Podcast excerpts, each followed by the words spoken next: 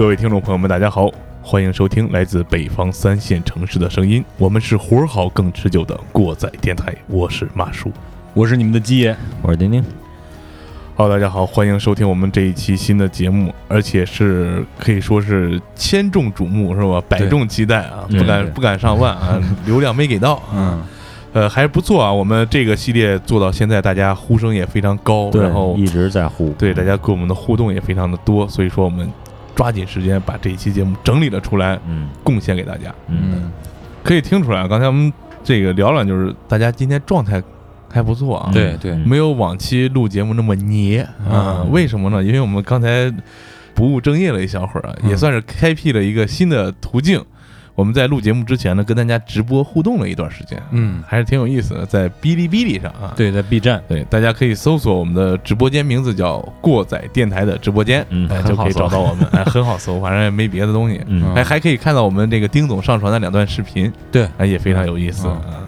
争取呢，我们之后每期节目录制之前，都跟大家进行这么一个短暂的有意思的小互动。嗯，我们每周的直播时间应该是每周的周三，嗯，如果不出意外的话啊，七点到八点之间吧，争取对，呃不一定什么时候能止哈。不一定能早，但肯定会晚。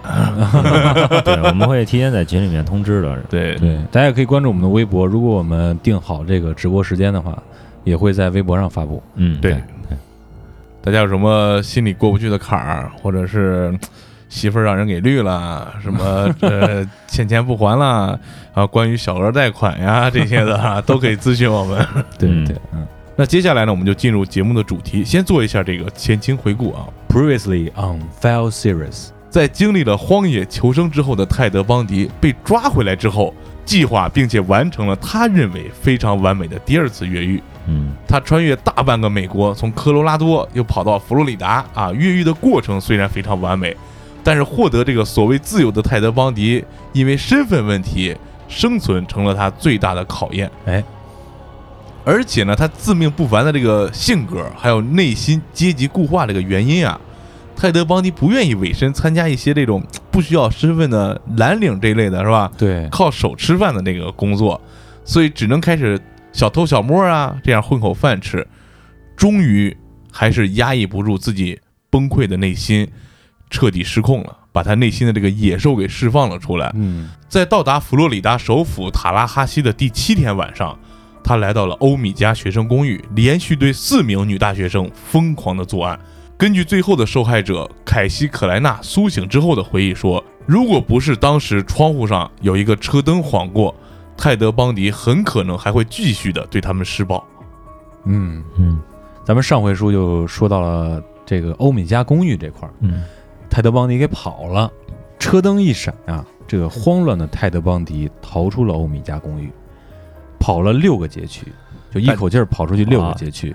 但是这时候是晚上啊，并没有人注意，这点他也发现了，所以已经开启嗜血模式的泰德·邦迪不会就此停手的，他就径直的走向了另外一个学生公寓。嚯，对一名叫做谢利尔·托马斯的少女肩膀、胸口还有头部进行了重击。嗯。很显然，陷入疯狂的泰德·邦迪依旧没有用自己之前的那种惯用的手法进行作案，嗯。也没有详细的计划，嗯，所以这个更加容易暴露自己。嗯。公寓里很快就有人意识到了这个问题，有声音、有动静，嗯。有喊声哦。马上就进行了报警。然后这时候呢，警察已经到了欧米茄公寓，正在那儿排查和勘察现场呢。结果又来了一个报警指挥中心的报警电话，嗯指挥中心说：“你快去那儿看看。嗯”结果到了现场之后，发现这个作案手法和欧米茄公寓完全的一样，嗯嗯这个就令当时的警员意识到，他们这块区域的噩梦就要来了。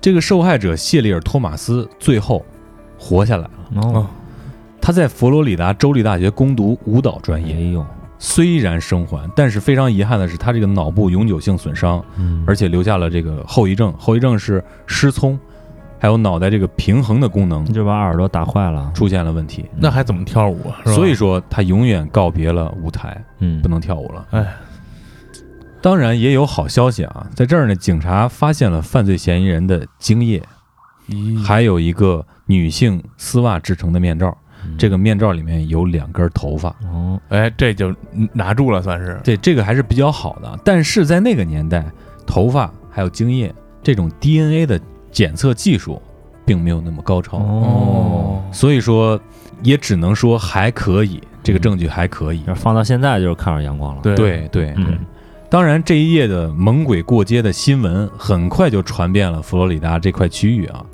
这个和之前的州不一样，这个案件来得更加突然，这一晚上相当于有五个受害者，嗯，对，所以说更加让人不寒而栗。嗯，很多人也都通过媒体去表达自己的这种担忧嘛。嗯就在警方要发力对犯罪嫌疑人进行锁定的时候，躲在角落的泰德·邦迪又出发了。还不消停。对，二月八号，也就是十几天之后，他偷了一台汽车，开了二百四十多公里，来到了佛罗里达最大的城市杰克逊维尔。在一个停车场，他看上了一个十四岁的小女孩，这个名字叫做莱斯利·帕尔门特。嗯泰德·邦迪计划是故技重施，谎称自己是消防局的工作人员，上前去搭讪。但是幸运的是，莱斯利的哥哥及时的出现，赶走了泰德·邦迪。哦嗯嗯，这个你看，十四十五岁的小孩儿，这也逃不过魔爪，对，十四十五岁，提高警惕啊。嗯十四十五岁，在泰德邦迪来看的话，和女人没有区别。嗯就是说，即便是在任何国家和地区啊，这十四五岁的时候，其实他还涉世未深，嗯，相当于没有入世的。没有没有，在这个时候，其实有一些犯罪嫌疑人盯上他的几率也是比较大的。所以说，在这个年纪，嗯，咱们的家长们，包括如果说这时候有听咱们节目的未成年人，对，也要注意。嗯，当然，我们不提倡啊。如果你还没有年满十八岁，还是不提倡你听这期节目。哎，对对对对对嗯，虽然莱斯利逃过一劫，但是第二天，杰克逊维尔以西七十英里的莱克城，这是一个小镇，嗯嗯嗯接到了一通报警电话，声称一名十二岁的中学生金百利·莱奇在早晨离开教室前往教导处的路上，离奇的失踪了。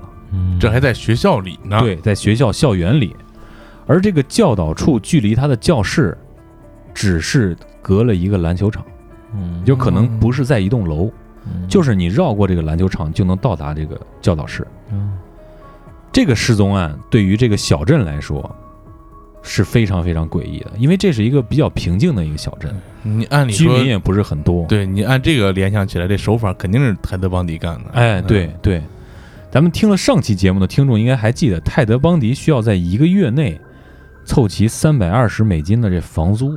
啊，对，给人赊的嘛，不是？对，对，嗯显然在这个期间，泰德·邦迪是没有凑够这些房租的。所以呢，在这个时候，他除了要防警察的巡查之外，嗯还要躲着房东。啊，另外，还有这个这片区域里面有两波警察，都找他的。都找这个犯罪嫌疑人的。嗯如果说他露出一定马脚的话，都会把他弄住。嗯所以说，他就又偷了一台车，在哈二月十二号准备离开塔拉哈西。嗯，这回他选中的是一台棕红色的甲壳虫汽车。这死性不改就认准了是吧？对对浅棕色到棕红色。其实这个街之前也说过哈，对，接说马叔这个是比较常见的那时候常见的车型啊，对对对，嗯所以说，泰德·邦迪就开上了久违的甲壳虫汽车，啊，意气风发的开始向西走。嗯，一路向西，嗯十三号到达了海滨城市嗯彭萨科拉，在这个地方，他享受了一天日光浴，心真大啊！真是心大这个哈，然后在晚上他就继续上路嗯。到了十五号凌晨，他行驶到了佛罗里达和阿拉巴马州的边界。这时候他开车又是时快时慢，走走停停，也没劲儿了了呗。嗯。嗯，很快就引起了公路巡警大卫里的注意啊啊，，又是一位巡警啊，嗯。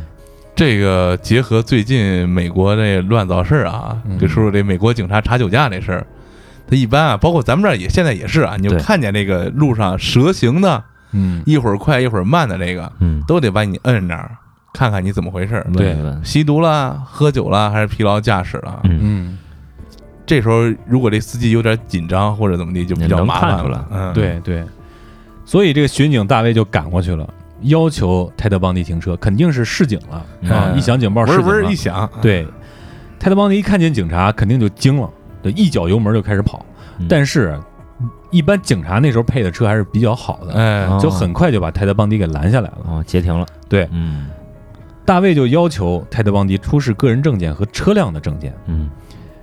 这个大卫就发现他手里拿这两个证件啊，并不相符，哎，对，于是就怀疑这是一辆偷来的车，嗯。准备将泰德邦迪逮捕回警局。但是这时候泰德邦迪趁着他看驾照的这会儿，一脚就把大卫给干倒了，就把巡警给干倒了，还相当于袭警啊，，还嗯嗯，扭头就跑。但是巡警大卫这个一般巡警一般都挂体能挂枪啊对体能和枪支啊都有。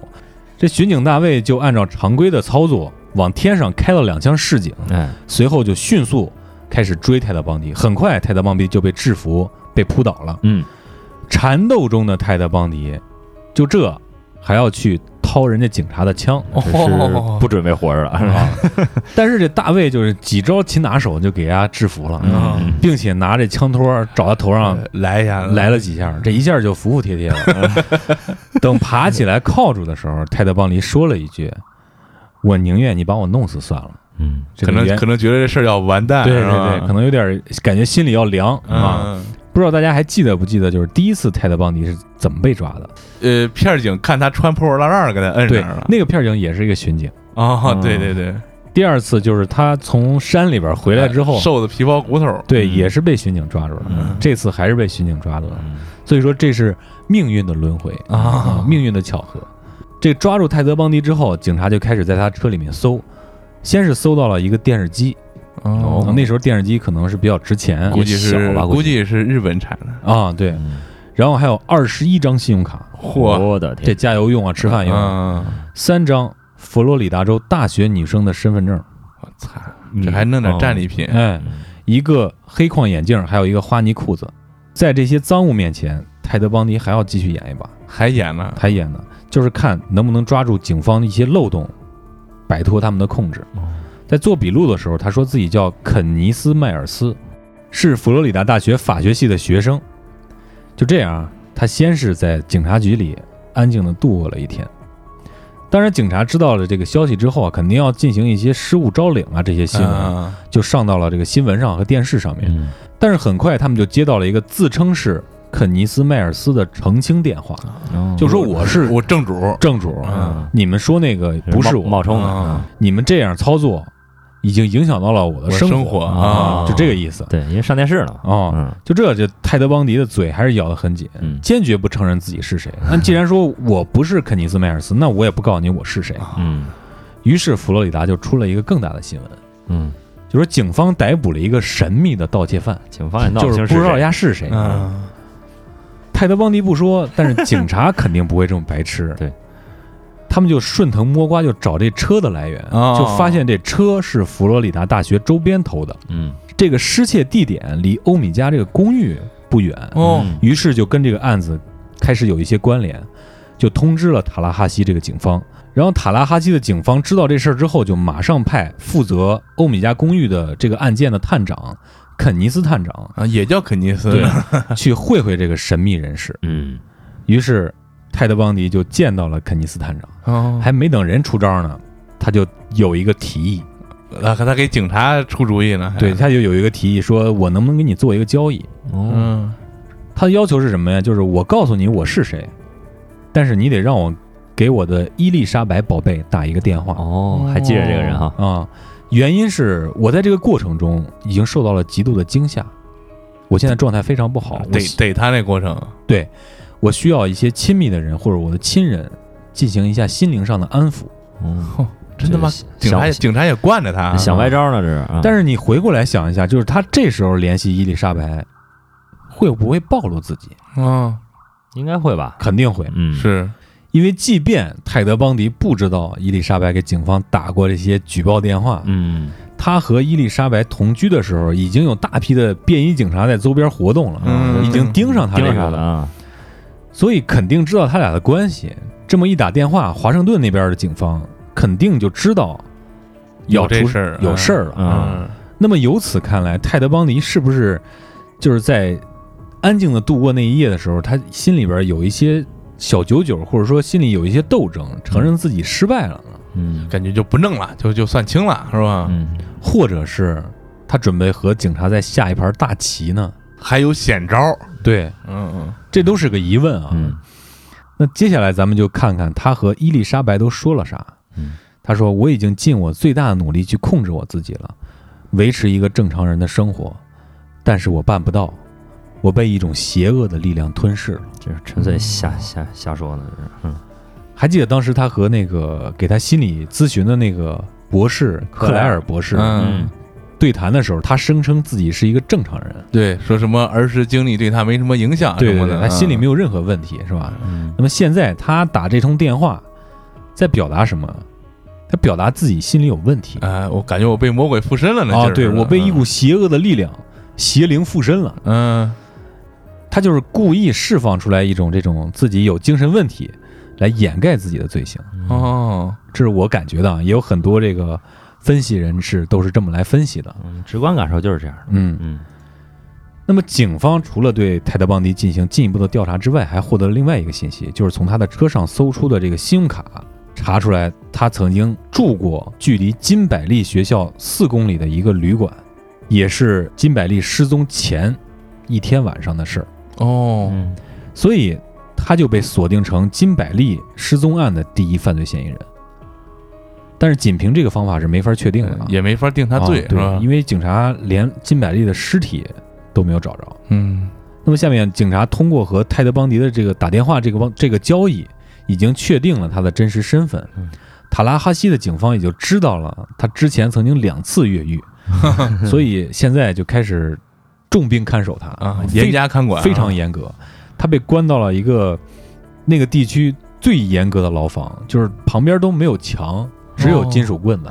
哦，四周都能看着他，对四周就都能看跟关那个小丑女那个那个牢房似的，哦，这个牢房也和电视里面关汉尼拔的那个牢房比较像。哦，并且嗯。这个牢房被三把大锁锁着，嚯，你开吧，开不开？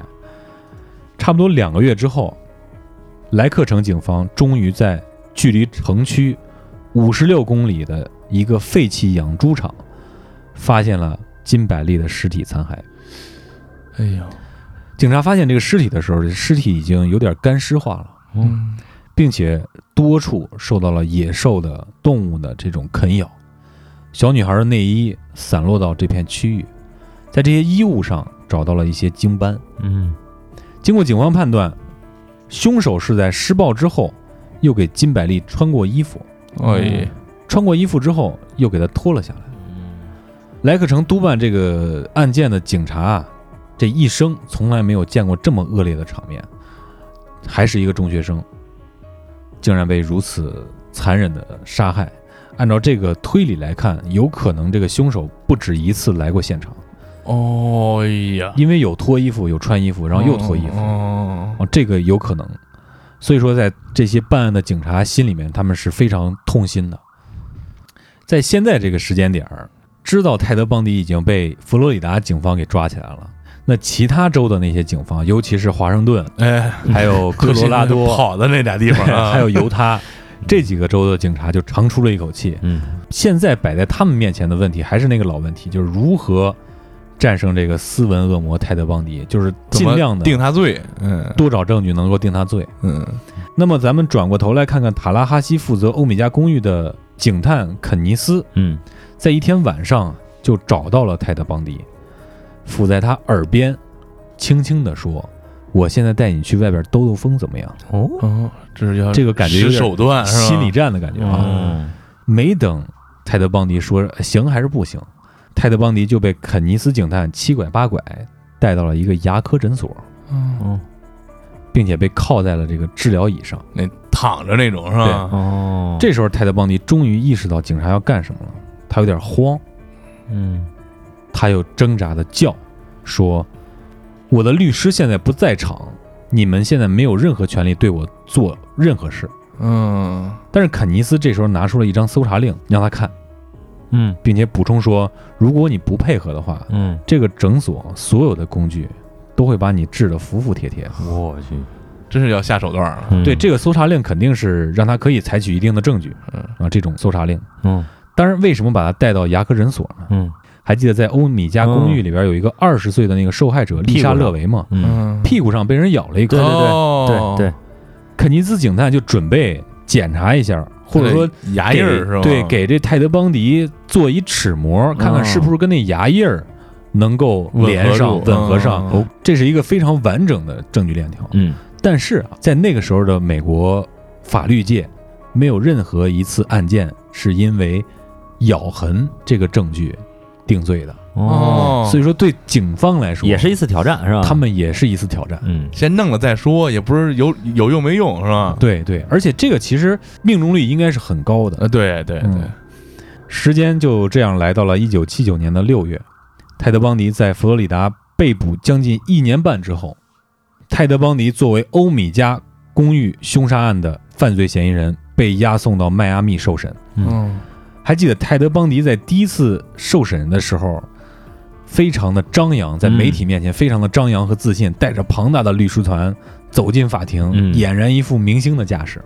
但如今，媒体对泰德·邦迪的关注比当年还强，嗯。哈哈。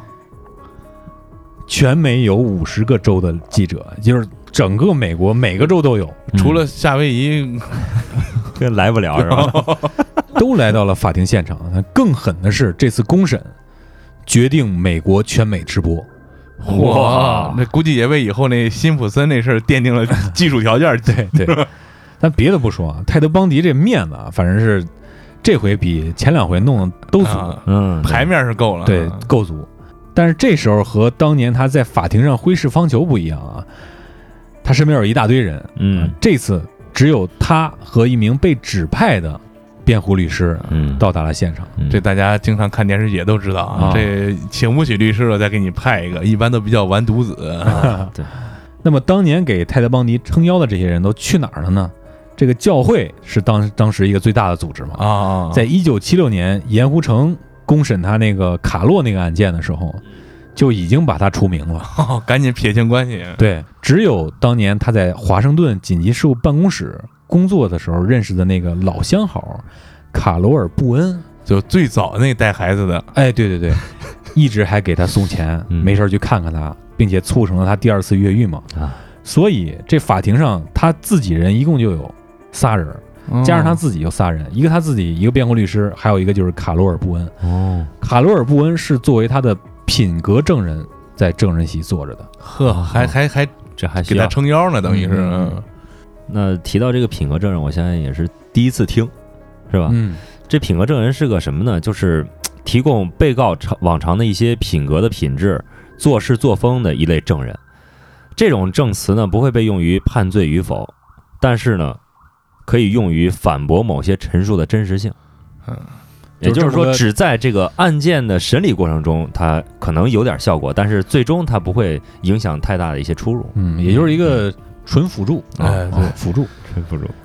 被指派给泰德·邦迪的这个律师啊，叫麦克·密涅瓦。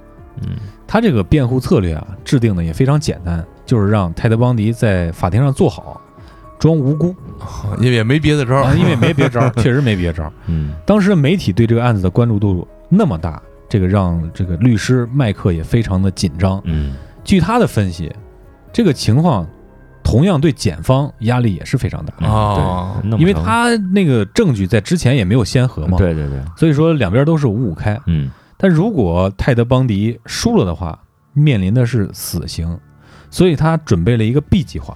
这个计划就是让泰德·邦迪和检方达成一个口头协议。这个协议就是让泰德·邦迪承认在欧米茄公寓中的两起案件，哦就是玛格丽特·鲍曼和丽莎·勒维这个案件。丽莎·勒维就是被咬牙印儿的那个，嗯嗯，也承认这个金百利一案。就是十二岁小女孩对那，个，这一共这三个案子我我承认，然后要求检方放弃对泰德·邦迪的死刑要求，哦，然后把这个刑期改为七十五年的有期徒刑。嗯在检方经过考虑之后，反正七十五年跟直接弄死你一样，差不多一样，都是在牢房里死，对嗯所以说就就答应了这个事儿了。等到开庭日，就是一九七九年六月一号，嗯法庭上座无虚席，嗯检方和泰德邦迪完成了口头协议之后啊，是胸有成竹。嗯觉得怎么也得把他弄进去了，哎是吧？嗯，泰德邦迪这边也显得比较轻松啊，只有各六的这个媒体显得表情非常的凝重。嗯因为他们是代表舆论的，是吧？对并不代表法治。嗯，然而这个庭审到了泰德邦迪陈述阶段的时候，出人意料的转折来了。还有会儿，泰德邦迪没有按之前的那个口头约定承认相关的罪行，他先是攻击自己的律师麦克密涅瓦，哦，哦，说我这律师不行，我是废物哦，他是完全相信我有罪的，所以他无法完成有效的辩护。这个麦克律师啊，听到这句话脸都绿了，嗯直接就要求退出泰德邦迪的辩护席。就不给他干了。对早想走了这个，啊，但是法官认为你退出去就没有辩护律师了，这样会延迟庭审的时间，啊，嗯所以就拒绝了麦克的请求，嗯。然后就安排他到咨询律师的那个席位上站着，继续留在现场。哦，这一波操作啊，就让泰德邦迪又成了自己的辩护律师，他就当庭说：“我还是为自己辩护。哦，又整一回这事儿，哎，对，当时法庭也同意了这事儿。这法庭好宽，嗯，好好宽大呀，其实刚才提到这个口头协议，这个啊又想到说，这律师很多时候为了让他这个客户能活着，嗯。没准以后再能找到什么反转的机会，一般是劝他跟那个联邦达成一个和解的一个协议，嗯。嗯。就我认几项罪，你少判我几年，就认罪协议。嗯。这个其实，在很多时候也是很有争议的。嗯。有时候就是说杀了很多人，他认了，判了个无期或者判了几十年，这个受害者家属受不了。心里受不了，对啊，就得把你弄死才行，嗯。但是这个也就是在检方其实他信心也不是很足的时候嗯。做出的这个对，因为选择。检方也想要这个成功率嘛，嗯。就是胜率。这个律师也想让客户能保命，反正嗯。嗯。也是一种操作吧。对嗯。对。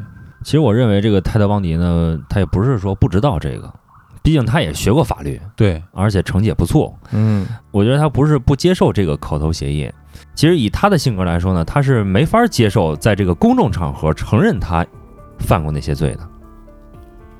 对我觉得这个有道理哦嗯，而且这个人的心理本身就是很自大嘛，很傲慢，就这样一个心理，让他在整个美国媒体，甚至说是当着全世界的面承认自己曾经犯过这些罪，他接受不了。做不到，哦，因为毕竟他之前的人设已经树立非常高了，对，别管自己干了什么龌龊事儿，就是我在外边这个牌坊，我还是要对立牌面儿得有嗯。不能倒是吧？对嗯。其实在我看来啊，这些折腾，泰德邦迪就是想拖延一下时间，比如说把这关键证人啊拖死啊，啊，嗯。一些生物的证据失效啊，以博得他更多的生存机会。他心里肯定还想着，我都跑了两回了，大不了咱再跑一次。哎，对嗯，我这回正儿八经直接干加拿大去是吧？啊，对，或者阿拉斯加。哎，对对，所以经过这么一个折腾啊，当天的审理并没有什么实质性的进展，哦，于是就等到一个月之后再次开庭审理。呵，这就还真让他又拖过去了。再说回这个被气得不行的麦克律师，嗯，他就肯定不愿意再跟着泰德邦迪瞎折腾了。太损名义这个。对，然后他名义上也过不去啊，然后他就找了一个年轻的辩护律师，跟着泰德邦迪作为泰德邦迪的主辩律师。随后呢，法庭还给他安排了另外三个律师作为辅助，也就是一共有四个律师了这会儿。但是啊，泰德邦迪还是要求自己掌握辩护权，也就是说，还是以自己为中心，其他四个做辅助，真能，真能，大能。嗯，于是，在开庭之前，泰德邦迪就开始自己表演了。嗯。他先是啊控诉自己房间光线不太好，嗯。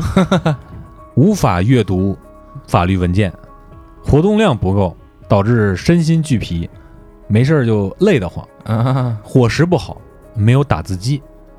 但是法庭呢对这个都不为所动，就识破了他这个拖延时不间、这个。能再上二回当了。对对，对，拖延时间的伎俩。经过一系列测试，法庭认为他有能力为自己辩护，于是庭审就要继续了。嗯随着检方的一个个关键证人到场，泰德邦迪的表演也渐入佳境。虽然他在按照自己的逻辑表演，但是除了展现他的个人魅力之外，也暴露出了他享受犯罪细节的这个特点。露出点马脚了。嗯，比如检方传唤到了一个在欧米茄公寓第一波来到了这个警察，就是看现场的那个。，对，泰德邦迪决定直接询问这个关键证人，他问的都是一些关于犯罪现场的微小细节，比如受害者的姿势是什么样的，当时的表情是什么样的，嗯手放在哪儿了，血流到哪儿了，伤口长什么样子，有多长，这些血腥的场面，他翻来覆去的问，就给你绕、哦绕。在场的很多人听了这些询问之后，都非常的不适。他们也发现泰德·邦迪不是在为自己辩护，而是非常享受这些血腥的场面。回忆他那个犯罪现场，啊让他再享受重温一下这个刺激的过程。嗯，然后又来了一个关键的证人，嗯，这个证人是目击了凶手提着凶器离开现场的一位证人，哦，这个应该挺直接的哈嗯，嗯，他就协助警方啊画了一张凶手的素描。哦，检方拿着这幅画儿，对法官说：“这个画儿摆在泰德·邦迪面前，就跟照镜子一样。好家伙，这专业的哈，我在网上也找到了这幅画真的非常非常像。是啊，但是泰德·邦迪的这个律师团，就是其他这四个辅助里边儿，嗯有一个人也坐不住了，他开始做了一连串的回击，嗯，就是说天那么黑，怎么能看这么清楚？哦这个证人和凶手有过眼神的接触吗？五官轮廓看得真的这么清楚吗？这一连串的发问啊，让这证人啊有点不知所措，啊最后就是做出了否定的回答。呵问懵了呗。嗯其实仔细想一想啊，泰德·邦迪已经非常的有名了，嗯，对对对，在电视视上已经被播过很多次了，所以说你可能有一些刻板的印象在里面。对对对，脑补了就。对，看得那么的清楚，而且他越有名儿，你的这个画就越没价值，对、哎，对嗯对嗯所以显然这个证据是不太合理的。嗯，对对对，泰德·邦迪的这个律师呢，这个辅助律师呢，也是做出了他应该有的这个反驳，也非常称职。嗯，对吧对对对，但是泰德·邦迪再次做出了出人意料的表演，他在辩护律师为他扳回一城的这个节骨眼儿，又开始抨击他的律师了。自闭症啊，这是，对，说什么你们是职业律师，嗯，看不起我，不让我辩护是吧？瞎问是吧？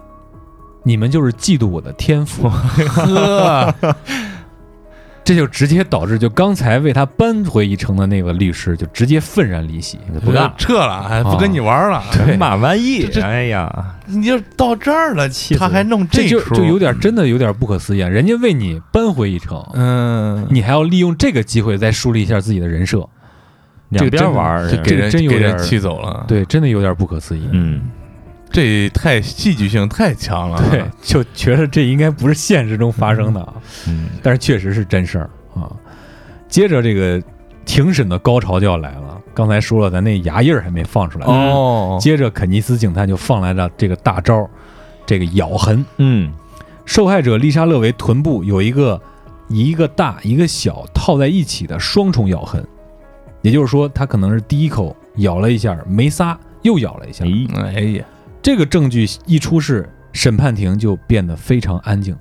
哦，所有的媒体都对准了这个齿痕专家。哦，嗯，经过对比，泰德·邦迪的上门牙有一点歪，哦，因此会对他的咬痕产生一个特殊的角度。好好好，这个角度就是最重要的内容。嗯，它和受害者身体上那个咬痕产生了完全的吻合。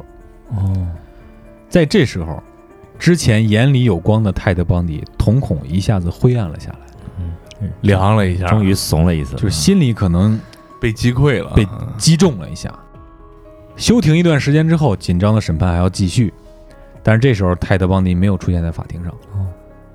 这时候，一名狱警就跑过来给法庭说：“泰德·邦迪趁人不注意，把卫生纸弄湿了，把那锁眼儿给捅住了，现在锁子打不开了，又出招了啊，又出招，想拖延一下时间，嗯，可能给他一些时间去思考。嗯 嗯也可能是怂了，不敢出来了。对，这个肯定是他心里边有点怂，嗯，他得想招儿。对对对对对吧对对对，等了半个小时之后，泰德·邦迪终于被押送到了法庭上面，然后就开始控诉，说这个监狱环境让我窒息、焦虑，嗯这都是你们检方故意在折磨我，消耗我的意志力，并且还在法庭上表示，法庭外有一些见不得人的事儿发生在我身上。哦，暗示这警察是吧？嗯想弄点这阴谋论啊什么的，糊又糊弄舆论这一块儿了。哎对对对因为像因为五十多个州记者都在，嗯，就是找点这种弯弯绕绕的东西，嗯利用一些这种所谓的阴谋论，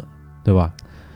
但是啊，这庭审就没有他想象那么那么简单。你的舆论也不是在一星半点儿，在一时半刻就能产生影响的。哎对，这个终于在一九七九年七月二十四号，长达两个月的庭审结束了，终于要宣判了。嗯陪审团在花费了六个小时之后，做出了判断，在晚上九点发布了裁决结果。检方起诉的两条一级谋杀罪、三条谋杀未遂以及两条入室盗窃罪全部成立。泰德邦迪被当场判处电椅死刑。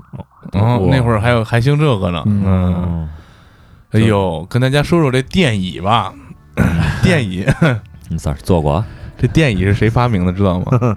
爱迪生，爱迪生发明的啊是是是嗯嗯当时爱迪生声称这个是速度非常快，而且极为人道的一个电这个处决方式。嗯，嗯，但是后边就是有个试验呢，嗯电了两回没电死。嗯爱迪生发明这个电椅是为什么呢？嗯就是想攻击发明交流电的特斯拉，对，嗯因为让他是推这个直流电的。嗯嗯，交流电一出来，推广非常快。嗯为了不让特斯拉这个公司发展的更大，嗯他就发明了电椅。因为这个电椅是用交流电的，哎，所以大家觉得这个东西非常恐怖，嗯，我就不用交流电。嗯但是如今大家还是用的交流电，所以说这个有些人啊，虽然出现在教科书上，但是真不是什么玩意儿。对哎对，所以我们过载电台就是这样一个作用 啊，以正视听，以正视听，对对对。嗯。刚才说完了迈阿密这边的审问，还有一个案子没完呢，就是金百利这个案子。哦，在一九七九年十一月，这个金百利的案件在奥兰多开庭公审，嗯。也是直播。嗯。检方找到了比较有力的证据，就是他们找到了目击泰德邦迪诱骗金百利上车的一个目击证人，哦，哦，好家伙，还有在金百利的遗骸中发现了一部分的衣服纤维。哦。这一点点的衣服纤维和当时被捕的泰德邦迪身上的这个衣服纤维完全的吻合。哦，这就物证呗，对，嗯，等于把他又定死了。嗯，嗯这时候坐在被告席的泰德邦迪依旧把自己打扮的风度翩翩，一点都不像已经在半年前被判死刑的一个死刑犯。嗯，他穿的是一个蓝色的晚礼服，晚礼服，我去，打着领结，非常有样儿，头发梳着锃光瓦亮。嗯 轮到泰德邦迪发言的时候，戏剧的一幕又出现了。泰德邦迪向他唯一的证人卡罗尔·布恩现场求婚。哎呀我就想起来王树那句话，嗯为什么叫小说啊？因为都是真事儿，怕写成真事儿吓死你们。对，这这，哎呀这真有点不可思议啊嗯！那补充一下，大家可能忘了这个卡罗尔·布恩了。刚才之前也说过，就是那个西雅图紧急事务部的那个前同事，嗯带着两个孩子，是泰德邦迪的老情人。嗯啊。然后更加戏剧的是，卡罗尔·布恩在当场非常的感动，直接就同意了。哦，当场的所有人，包括法官，在座的所有媒体、嗯陪审团、看热闹的吃瓜群众，都成了见证人。我天，由于法官在场，卡罗尔·布恩和泰德·邦迪这一波操作是具有法律意义的，哦，这就相当于他们确定了夫妻的关系。当庭就确定了。对这个我们后边查了一下，为什么有这么一说法？哦，因为在这个佛罗里达州啊，它有一个法律规定，是个传统的这个州里的一个法律，就说法官和牧师都可以做这个正式的主婚人，可以主持他们的婚礼，所以说他这个婚姻是合法的。哦 这是真他妈会折腾啊！这要是没学过法律的，他还真不知道这个。，对，我觉得这个也是他已经提前想好的，嗯，要不然他也不会这么打扮。那从这一点来看，我觉着这卡罗尔·布恩真的是是这个泰德邦迪忠实拥趸嗯，没错，啊，绝对支持者。对，关键岁数上还比邦迪这大不少。呃是嗯，而且过了这么久了，这个外界对于泰德邦迪的这个犯罪行为的分析呢，在这个卡罗尔·布恩来看呢，可能都不重要。对，他需要的可能就是这个泰德邦迪对他的一个浪漫和忠诚，就像卡罗尔·布恩对这个泰德邦迪一样。啊，对你别管这人判了几回，反正我觉得人家就对对眼了，王八看绿豆啊。对嗯对对，用咱们的话就是俩人尿一壶里。嗯，嗯，不过反过来再一想，泰德·邦迪这样的人物，肯定是把卡罗尔这样啊拿了当枪使。对，嗯我认为你俩分析的都非常对啊。我又简单去查了一下卡罗尔·布恩的这个履历，嗯她是一个离异的单亲妈妈，而且离了两回。嗯卡罗尔·布恩遇到泰德·邦迪的时候，已经是他第二次离婚了。嗯当时他带着两个孩子。根据他两次离婚，我推断啊她是一个对男人非常缺乏信任的嗯女性。随着和泰德·邦迪交往越来越深，她被泰德·邦迪身上的一那种气质所吸引了，嗯比如他的一些政治倾向。嗯泰德·邦迪是一个保守的共和党人，哦他比如他还有一些浪漫的气质，比如他做事比较凌驾于其他人之上的那种感觉，嗯气场比较高。对，嗯而且非常的自我、自信，这都让卡罗尔·布恩觉得泰德·邦迪待在自己身边非常的踏实，嗯所以他可以完全对外界的那些评价充耳不闻。嗯这就导致他这种信任吧，完全是建立在自我的这个感觉上的。哎，对对对对对。嗯，他感觉泰德·邦迪一直忠诚的守护在他的身边，嗯。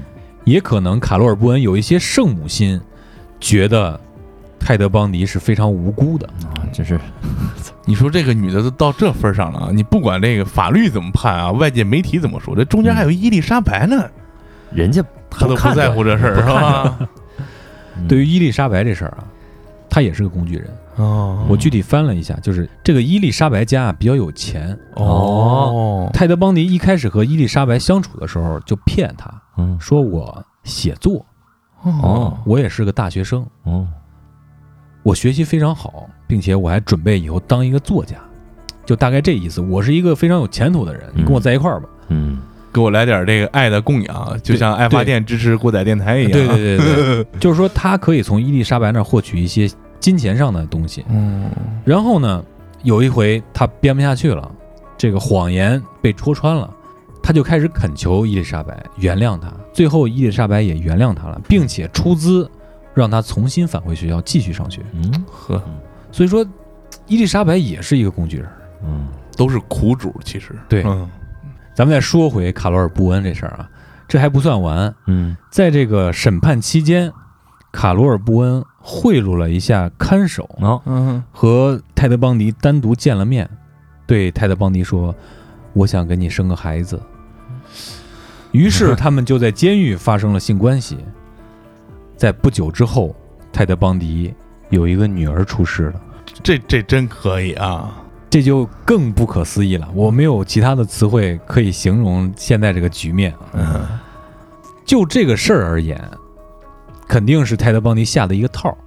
嗯哦当时他是怎么想的呢？后期就有人猜测啊，嗯就是今天是我大婚啊，你还嗯判我死刑吗？哦你美利坚合众国法庭得有点人情味儿吧？嗯但是 这法庭 还是当庭就宣布了泰德·邦迪一级谋杀罪成立，同样判处了死刑。这哥们儿带俩死刑。哦嗯光说完判死刑啊，其实这个事儿别管它再离奇，它也是一个历史事件。对，嗯它为什么能被这个写到小说里做成一个原型这样一个人物采用？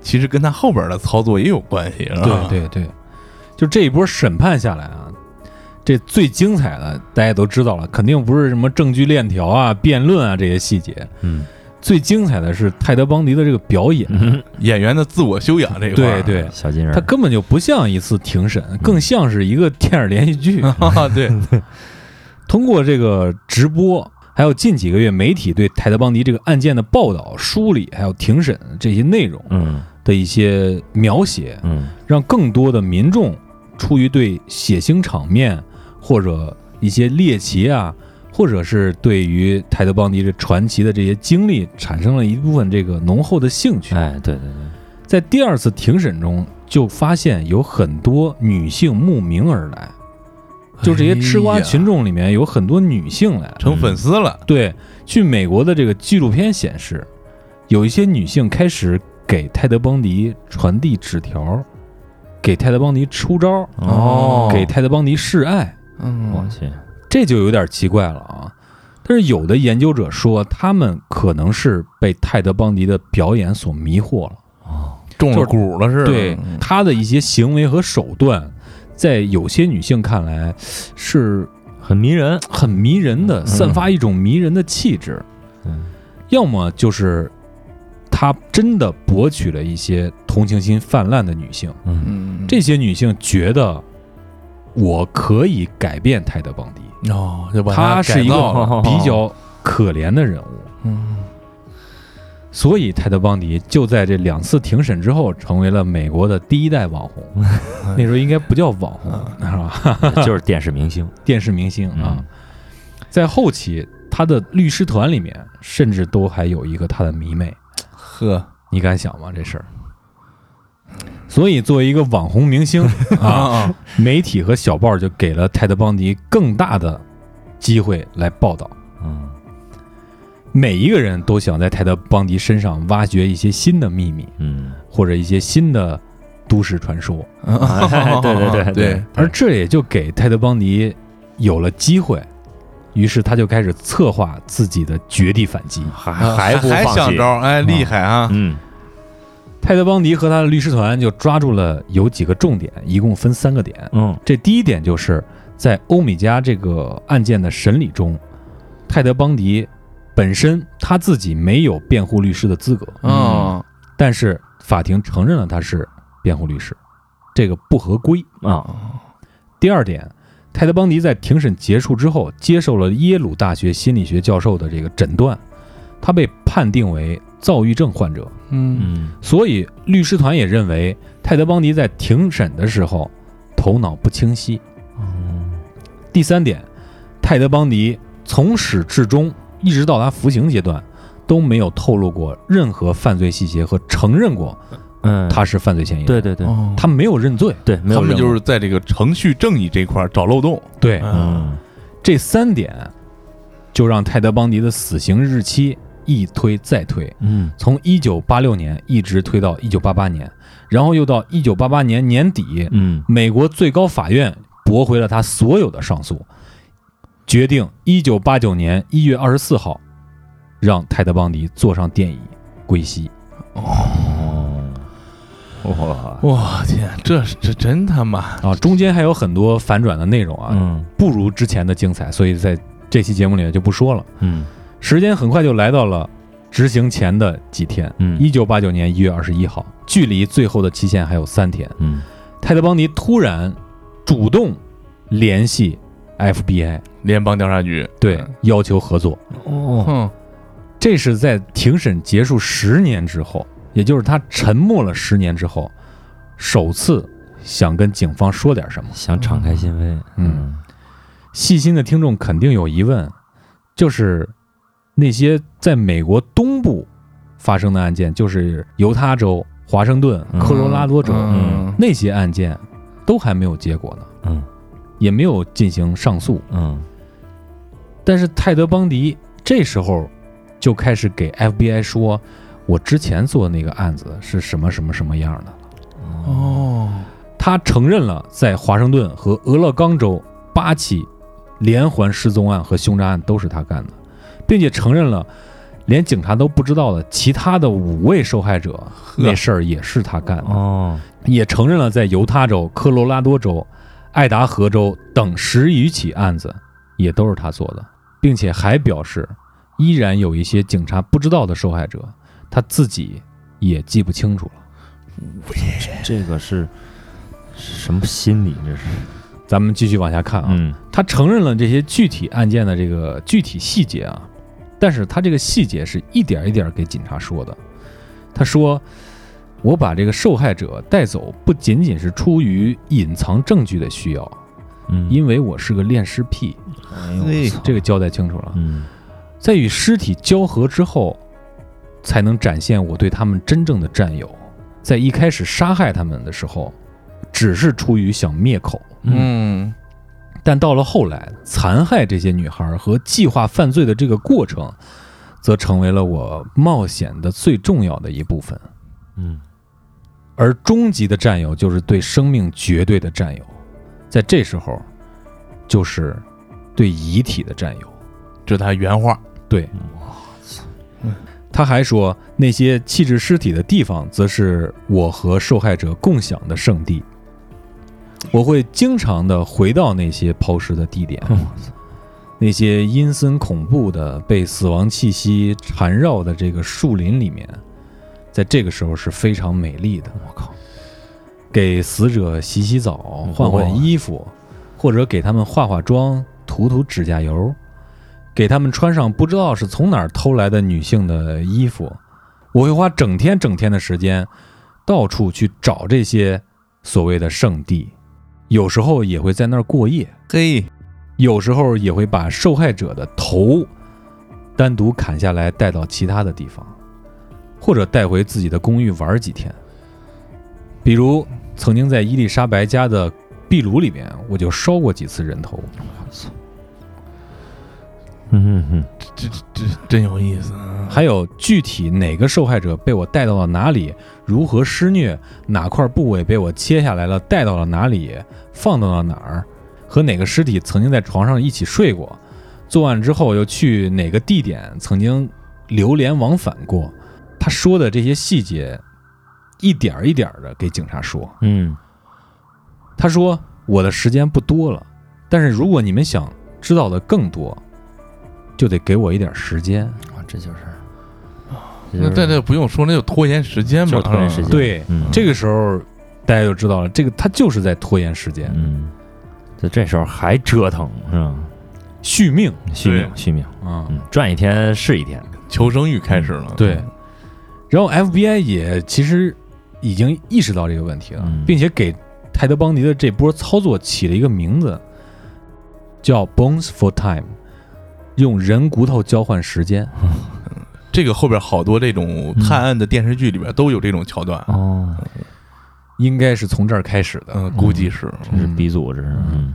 这个可能是泰德·邦迪在死之前计划好的一个事儿，也可能是他整个律师团里边一个 B 计划。哦，他这个第一计划很可能还是在社会上造舆论，嗯，对，因为在对警察沉默的这十年间，他不停的向小报记者、传记作家透露他很多对他有利的正面信息，嗯。这些内容也大量的发行，起到了一定的作用。嗯。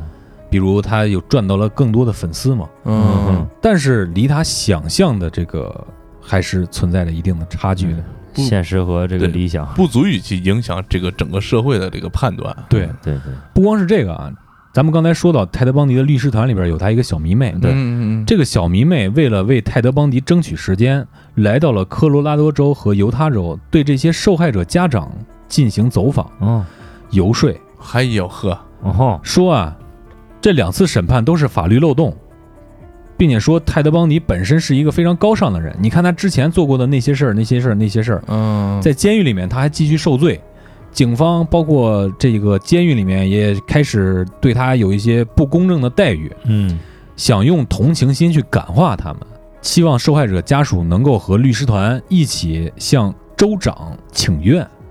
嗯但可想而知啊，你这个时候去找，除了给受害者家属伤口上面撒盐，不会获得任何其他的帮助。嗯，所以，所有的受害者家属都把他给撵回去了。嗯，该，活该，嗯，不打他就不来了，当然，他们还有更多的伎俩啊，比如他们联系上了爱家协会，这个就跟之前有一段时间我跟马叔做了一期节目，说这个说唱歌手嗯获得格莱美奖的威尔史密斯，在说那段故事的时候，马叔说了一个事儿，就是威尔史密斯为什么能拿最佳说唱歌手这个奖，因为当时的家长协会哎，向出版局就出版这么一个公社嗯投诉说这个说唱歌手说的话都太脏，所以就导致了威尔史密斯的那张专辑发行量巨大。哦因为他没有脏话。哦，对他没有脏话对对对，这个同样是这个道理啊。泰德·邦迪联系上了爱家协会，嗯给这个协会啊发了一段录音。这个录音是这样的：色情录像对青少年是危害极大的。他呼吁 FBI 把全国的色情录像厅门店都关了，嗯，因为我就是因为看了色情录像才走到这一步的。呵，我犯了这么多罪过，其实不是我的错，哦，而是社会上泛滥色情文化这种现象把我给整变态了。这就跟现在孩子不好好学，出去打架，不是玩游戏就是看电视弄的，是吧？嗯怨古惑仔啊？对对对，还有泰德·邦迪和传记作家一起在沟通他这个传记的时候，嗯，在他嘴里的祖父，他的外祖父嗯也变了。哦呃原来不是说是原来是一个对，原来是一个值得尊敬的长辈，嗯但是这时候他成了一个有家暴的种族主义者。他还说：“我这个性格是我找不到亲爹造成的。啊我妈还有我祖父母都在我小时候隐瞒了我真实的身份，这个让我心灵遭到了摧残。啊而资本主义发展的这种商品社会是促使我去偷东西的原罪，包括这个色情录像带毁了他。他还有一个观点，我觉得是非常难以理解的啊，嗯，就是他在这个传记中说，嗯当那些女孩儿在他面前表现出非常害怕的时候，嗯，他感觉是在鼓励他去伤害这些女孩儿。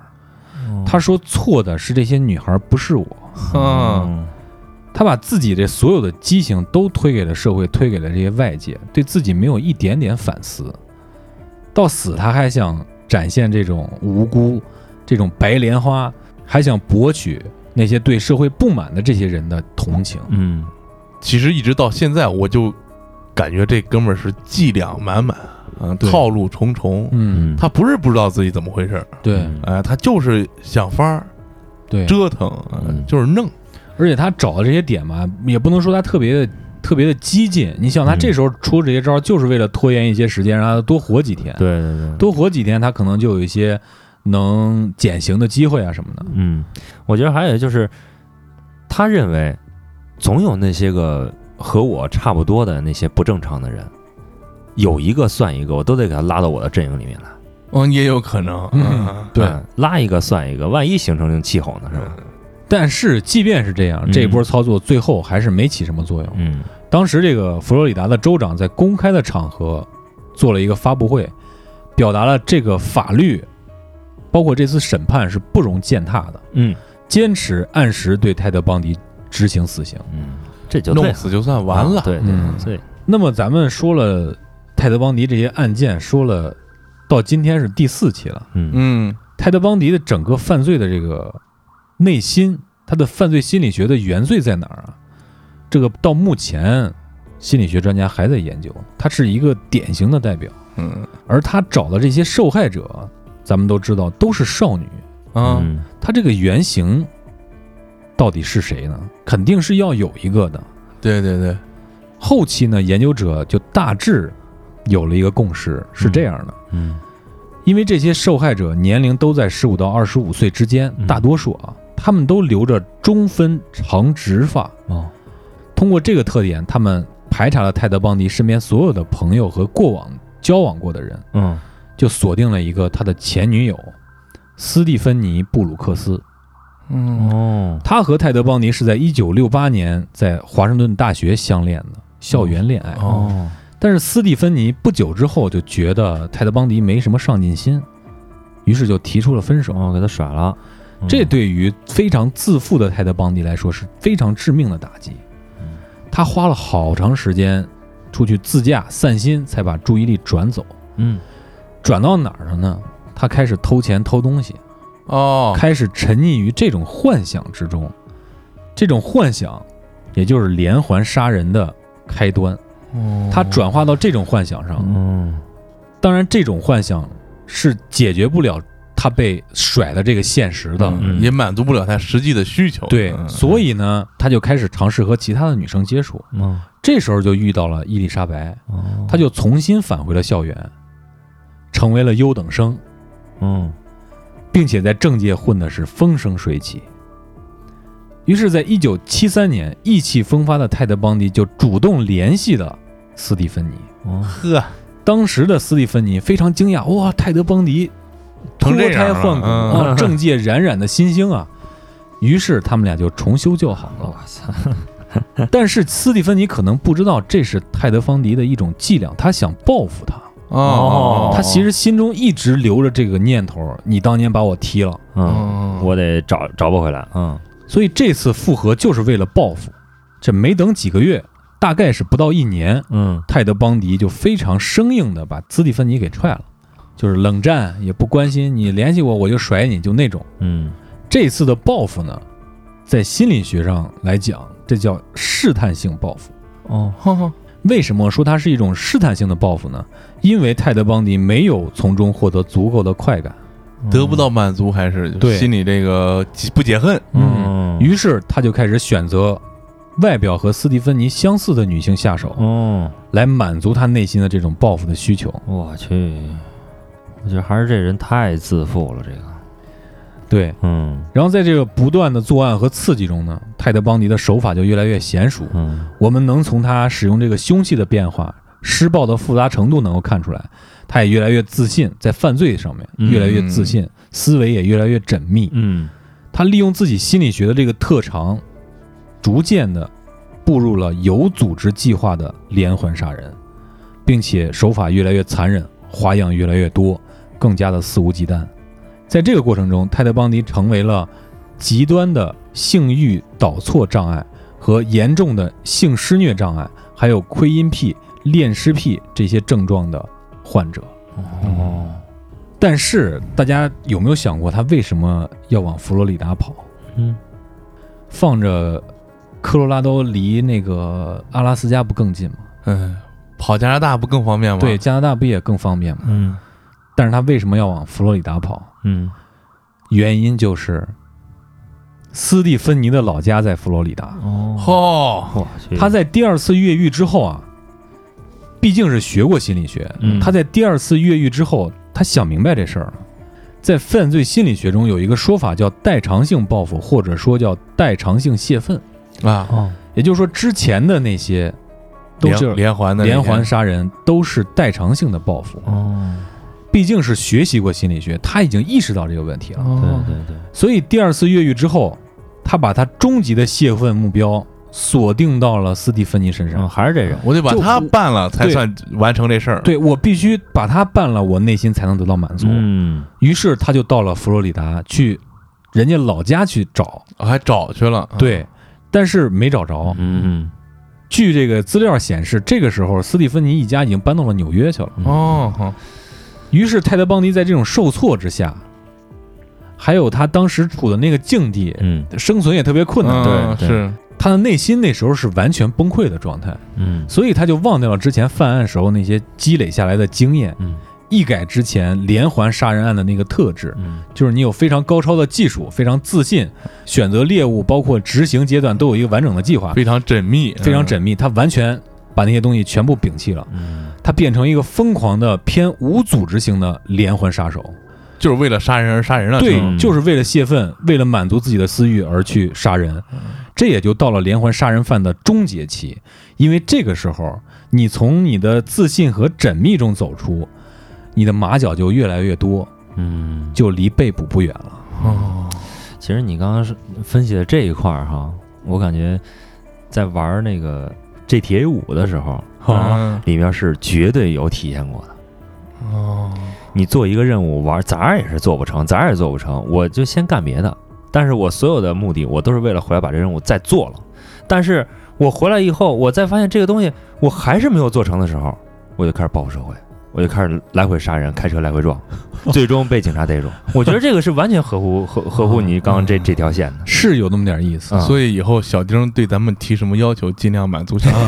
对对对对 对，嗯我觉得这样的事儿，如果跟游戏连接起来啊，就是现在这么多爽游啊，嗯就是为了让你泄愤，嗯，，对，哎，抒发你，并不是说游戏让你干坏事儿，而是游戏帮你把坏事儿坏事儿干完了。对对对对对，所以 GTA 五是一个好游戏。哎，嗯对，好生硬。嗯当然啊，我说的这些也是找的人家别人说的内容啊，啊，我也没有这么强大的这个学习能力，去这么快就学这么多知识。嗯，我觉得分析的挺在理儿的，嗯我又往里添了点东西。对，还记得这个泰德邦迪案件的一开始，我们说了连环杀人案就是给泰德邦迪起的嘛，啊，嗯对对对这个源头就在他这儿嘛。嗯也就是说，刚才我分析的那段东西，嗯其实最早的来源就是分析泰德邦迪的。哦，就是分析他才分析出来这么多事儿来。对哦对对。那么节目已经接近尾声了啊，嗯最终泰德邦迪承认的受害者有多少呢？嗯在行刑之前，有一个警察进行了一个统计，嗯。泰德邦迪一共承认了有三十个受害者。咱们案子里没有说那么多啊，嗯，对，其中有七名身份不明或者未被确定，或者他自己也没准也都忘了。哦，嗯。这个不是他忘的，哦，这是他主动提出来的。但是有两个没找着，嗯。有五个身份不明，就是警察都没找着，哦，还有他忘了的嗯。有多少呢？对，一九八九年一月二十四号，天刚亮，关押泰德邦迪的监狱外面草地上，有大批的群众和大批的媒体，嗯为了抢位啊，凌晨就来排队了，嗯就跟现在白，宫南草坪那劲儿似的。嗯他们在草地上还开 party 嗯 barbecue，啊，看橄榄球赛去了啊啊。也有人组织好去拉一些横幅，就是庆祝泰德邦迪归天，嗯这种，还有摆摊卖 T 恤的嗯，T 恤上面写着“火烧泰德邦迪”。哦呦喂，还有媒体在电视上就直接呼吁大家，嗯在行刑的时候嗯关闭家里的用电器。哦，给他那个电椅多攒点电。对，我靠，天，然后咱们回头看看监狱里面，早晨五点，泰德邦迪吃完了他最后的早餐。七点十六分，泰德邦迪坐在电椅上，结束了自己复杂的，在外人眼里看不透的一生。这算这个事儿正经的结束了。但是后边儿，刚才包括基爷分析的那一大通，嗯这才刚刚开始。对，对于他的分析，这时候才刚刚开始。嗯，有人后边还挖了一个案子，然后这个案子呢是在泰德邦迪十四岁的时候发生的，和泰德邦迪住在同一个街区，有一个小女孩，当年是八岁，哦嗯失踪了。哦当时的警方没有找到真正的凶手，但是在现场发现了一个青少年的脚印儿。据目击者称，失踪前后，泰德邦迪在附近鬼鬼祟祟地溜达过，哦，还有其他的一些间接的证据，但是这些当时警方都没有采纳，因为嗯毕竟很小嘛，对。嗯再有一个就是可能证据间接的有点太间接了。对有点断是吧？所以当时的警方没有把泰德邦迪作为犯罪嫌疑人去调查，嗯还挖掘到泰德邦迪在高中的时候因为盗窃罪留过两次案底，哦嗯这表明啊，泰德邦迪的犯罪行为其实在他很小的时候可能就开始产生了。已经有了。如果那个八岁的小女孩失踪跟他有关系的话，而且刚才说的这两个事儿啊，只是有关泰德邦迪这些传言中最接近真实的两个事儿。嗯那些长眠在不知名树林儿或者小溪里的是尸体，世人可能永远不知道他们曾经遭受过怎样残忍的迫害。嗯嗯嗯所以说，泰德邦迪他的这个犯罪心理的养成是多么漫长的一个过程。嗯最终的受害者究竟有多少个？这个咱们现在都没有机会知道了。嗯，嗯，对，人都昏了。嗯，对，如果放到现在，这时间都这么长了，已经完全没有机会了。嗯，所有的生物证据也都消失殆尽了。没了。但是泰德邦迪对于犯罪心理学的研究是留下了非常重要的财富的。后来心理学界对他的研究啊也是非常的细致的，比如泰德邦迪非常善于攻心，嗯嗯，非常善于表情管理。对，表情管理这个表情管理，我记得一篇文章中提到啊，当时色马米什公园的目击者为啥对着照片都没认出是泰德邦迪？八个人是吧？八个人里面有七个，嗯嗯，说说不是不是。嗯嗯有专家推断，就是在他作案的时候，他利用了不同的面部肌肉和装束相配合，让目击证人混淆了。哦哦，他还善于利用他人的内心，嗯善于伪装，很难知道哪个是真假。你用心理学，我就反过来用心理学去制服你。嗯再加上他有一些躁郁症，虚虚实实、真真假假，咱们从之前的审理的时候就能看出来。对这些点点滴滴对于心理专家对泰德·邦迪的分析也增加了难度，嗯但是这些点点滴滴的细节又成为了犯罪心理学中研究的一个个方向。哦，嗯。说到这儿，我就又想起来了，之前咱们节目里好像有一嘴没嘴提过，嗯。现代医学对于烧伤和冻伤的研究，还是用的当年二战的时候纳粹德国和日本做的那些恐怖的人体实验的数据。哦，因为你现在不可能再找一个人对对对对，是吧？对我靠，嗯这反正也是双刃剑嘛，对？当时人的惨痛，可能是后世人的一些福音财富啊或者经验。对嗯嗯，要结尾了，不知道大家有没有恋恋不舍？估计大家听的都有点儿嘴合不上了啊。嗯听完这四期节目，大家除了猎奇之外，可能还会觉得这人死有应得，嗯觉得做电影不解气，然后把自己家灯关了，看能不能给发点电，是吧？这估计大家听了得该上临时是吧？啊？对。嗯对，再有一个我感觉的，还有一个非常不解气的地方，就是这哥们儿到死也不认栽，嗯。是吧？嗯，他妈煮熟鸭子嘴挺硬。嗯，所以呢，在这儿给大家透露一点儿泰德·邦迪在监狱里面的小事，嗯。来让你解解气。嗯。在外边是网红的泰德·邦迪，在监狱里边，就他犯了这种案子，不会给他好果子吃。哎，那肯定是所以有一个好友曾经对媒体就公开表示过，他曾经见过泰德·邦迪被多次击奸。同样也有大批的女性倾慕者给泰德·邦迪写过信，嗯求爱啊，什么什么乱七八糟的。嗯但这些如果有机会的话，我们会找一些内容在留言里边给大家补充一下啊。嗯嗯那么有关泰德·邦迪或者说汉尼拔的内容呢，绝对不会到此为止，请大家敬请期待，后面还有更多的案件。人家小说都写了二十年了，我们扒拉扒拉也能弄几期了，是吧？对对对。最后呢，感谢为泰德·邦迪这个系列的节目提供线索的听众，在意大利米兰的德雷萨，嗯还有我们一直联系、一直没联系上的公众号作者君子，嗯细菌的菌，哎，对，细菌的菌。嗯，当然还有许多一直催更的听众朋友们啊，嗯你们也给了我们最大的动力啊。，对对对，不知道这个系列播完之后大家有什么意见，欢迎大家留言告诉我们，或者大家可以搜索看一看最近关于泰德·邦迪的这个纪录片《与杀手对话：泰德·邦迪录像带》，这个应该是奈飞出的。哦呵，那可以看一看。嗯到这儿，咱们这个节目算是结束了。嗯但是我想起来一个非常高兴的事儿，非常不错的事情，嗯，这是咱们过载电台头一次挖坑给填上了，啊，对。哎，填平了。对，我我也是长出一口气，你知道吗？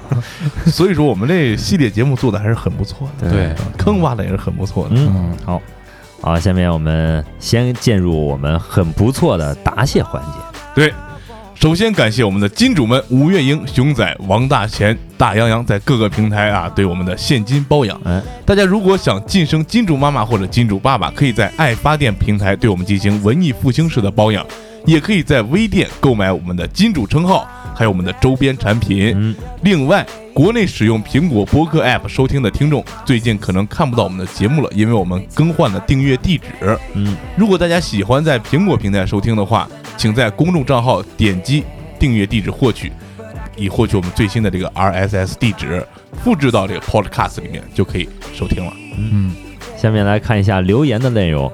嗯，Aaron，他在二百零九期三线城市的地摊儿与你留言说，摆摊儿的很多，有新意的很少，不如鸡爷的小额放贷来得很。这有点天方夜谭了。这两码 事儿，两码事儿啊我觉得没准儿这以后就是鸡爷致富道路。啊，那那不能苟。嗯，下面一位听众狂饮龙舌兰，同样在这一期留言说没摆过地摊，不过九八年夏天开始和一哥们儿摆了三年的露天刨冰摊儿，钱也没少挣，嗯妞儿也没少泡，哟，呵，大学暑假的快乐时光。嗯，挺好。这这这可以可以可以，让我想起来溜冰场教练。同样也暴露年龄了。哎，对，九八年上大学哎呦，老大哥，大哥，大哥欢迎加入这个金主爸爸行列，有有点臭不要脸了啊！嗯，下位听众 Stu XMM 在上期节目留言说，中学时代我们那儿师大有地摊儿，嗯，有一个卖打口碟的老哥，开一奥拓，音响开特别大，被封面吸引，买了张 Blink 幺八二的 Anima of the State。就是国产开塞露，从此疯狂爱上了流行朋克，搜集了市面上所有能买到的摇滚唱片，反正打口袋也便宜，嗯还有很多过期的杂志，十块钱五本儿，也是在地摊上买的，还有什么通俗歌曲啊、轻音乐啊啥的，这些都是打折的，但是男人装是原价。这活该 啊！后来在轻音乐上投稿，《陶碟记》还赚了点稿费。哦，没有网购的年代，学生党的钱包都被地摊榨干了。哎，看见没？这也暴露了年龄，嗯说明人家上中学的时候有的男人装类杂志，哎，说明可能跟网络暴徒是一个年代。应该是。另外啊，投稿《陶碟记》还赚了点儿稿费，说明不是赚了一次，嗯，看来也是个有内容的朋友。对对对。之前不是说男人装没白看啊？对对对，之前不是说嘛，跟他联系联系，咱们看能不能唠唠，是吧？哎，对，嗯啊，下位听众，我们的德丽萨同学，他在上一期节目留言说：“侦探超推荐，第一季绝了，剧里那种氛围没在任何类似剧里感受过，真相捕捉也不错，尤其是前几集很抓人。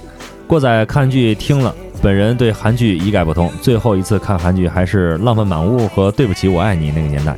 韩国电影看过一些，前两年那部《燃烧》很不错，但不适合所有人。”看来应该是个描述社会题材的电影。对，你没看过呀？嗯，没有。这个挺牛逼的，这个燃烧比真实的事件还要牛逼哦啊！不过这浪漫满屋也挺暴露年龄的，没法聊了、啊。也推荐德雷萨看一看最近的韩剧啊，哎真的真的很不错，很很不错啊，就像我们的电台一样。嗯，下面来了我们的霸屏美女睡不醒的某星人啊。首先，他在上一期三线城市的地摊与你留言说，最近学车认识一个姐姐，疫情期间她不得不关掉了自己的服装批发店，目前失业中。她跟我说，去年刚开店的时候投了很多钱，一般的人第一年都会赔五六万，但是我一分钱没有赔，因为我摆地摊了。姐姐早晨五点起，下午两点下班后就摆地摊到晚上十点。我可以想象那个场景，她和她的小姐妹浑身是劲儿，在夜市和杀价的客人 battle，躲着城管，流着汗，日复一日。但是感觉未来充满希望，坚持是因为热爱，是因为怀着创业的梦。我备受感动，突然发现获得满足感和幸福感并不是那么难的事情。怀有小小的期待，付出行动，不管多累多苦都感觉不到了。虽然现在大环境不好，但是我觉得像这位姐姐这样有坚定意志又努力的人，不管干什么都会很厉害的。这个说的是到点儿上了。对，只要你肯干，在什么样的环境下，你都有自己的生存之道。嗯，对但是你要是个完犊子懒蛋货，你你再喊谁的命 matters 也不好使。对 对，谁的命 matters？这跟咱有，我觉得他他说的这种满足感，就跟咱做节目似的，咱也是这么坚持下来。哎嗯，对，其实每一期节目我们都是做完了之后非常有满足感的，嗯，看到大家的这些留言，我们满足感更是倍增。对对对对。嗯，那么紧接着呢，他又在六十八期在乌龙他尼镀金这一期是这个小桃儿给我们做的啊，在这儿发现了两个非常令他震惊的点。他说感到惊讶两件事：中国娃娃是泰国的，梁静茹是马来西亚的。这个中国娃娃这个你震惊就震惊吧，梁静茹你不知道是马来西亚的吗？这可能就是我刚知道，专门听摇滚的和哦不听歌的，哦，在这个时候产生的这些对对对，冲击感是吧？我感觉专门听摇滚的跟我这种不听歌的完全是两个层次。紧接着他又来到了六十九期自行车帝国，老百姓们真的可爱极了，做好自己的分内事，确实是为城里大事出一份力。有机会一定会去我们这儿玩一玩。嗯，来来来，来来来、嗯来了，让基爷招待啊！没问题。嗯随后他又跑到七十六期《吉他英雄之 Nick Johnson 和 Case Merrow》，这一期其实是我们偷懒的一期节目啊。他说万万没想到在过载做了英文听力测试，全程没有翻译。对不住大家，对不住大家，因为也是我们能力有限。对，在录制节目前呢，他已经跑到了第五十期去挖坟去了啊！嗯在为葬礼选一首歌这期节目中留言说：“嘿嘿，我有一个专门的葬礼歌单嗯，，Goodbye to Romance 开场可还行吗？嗯，这个，行行都行都行，嗯。但是我觉得还得是 My Way。还得是唢呐。我最近想开了，还是民乐这块儿的啊。嗯，得造势是吧？啊，对对对，更贴是吧？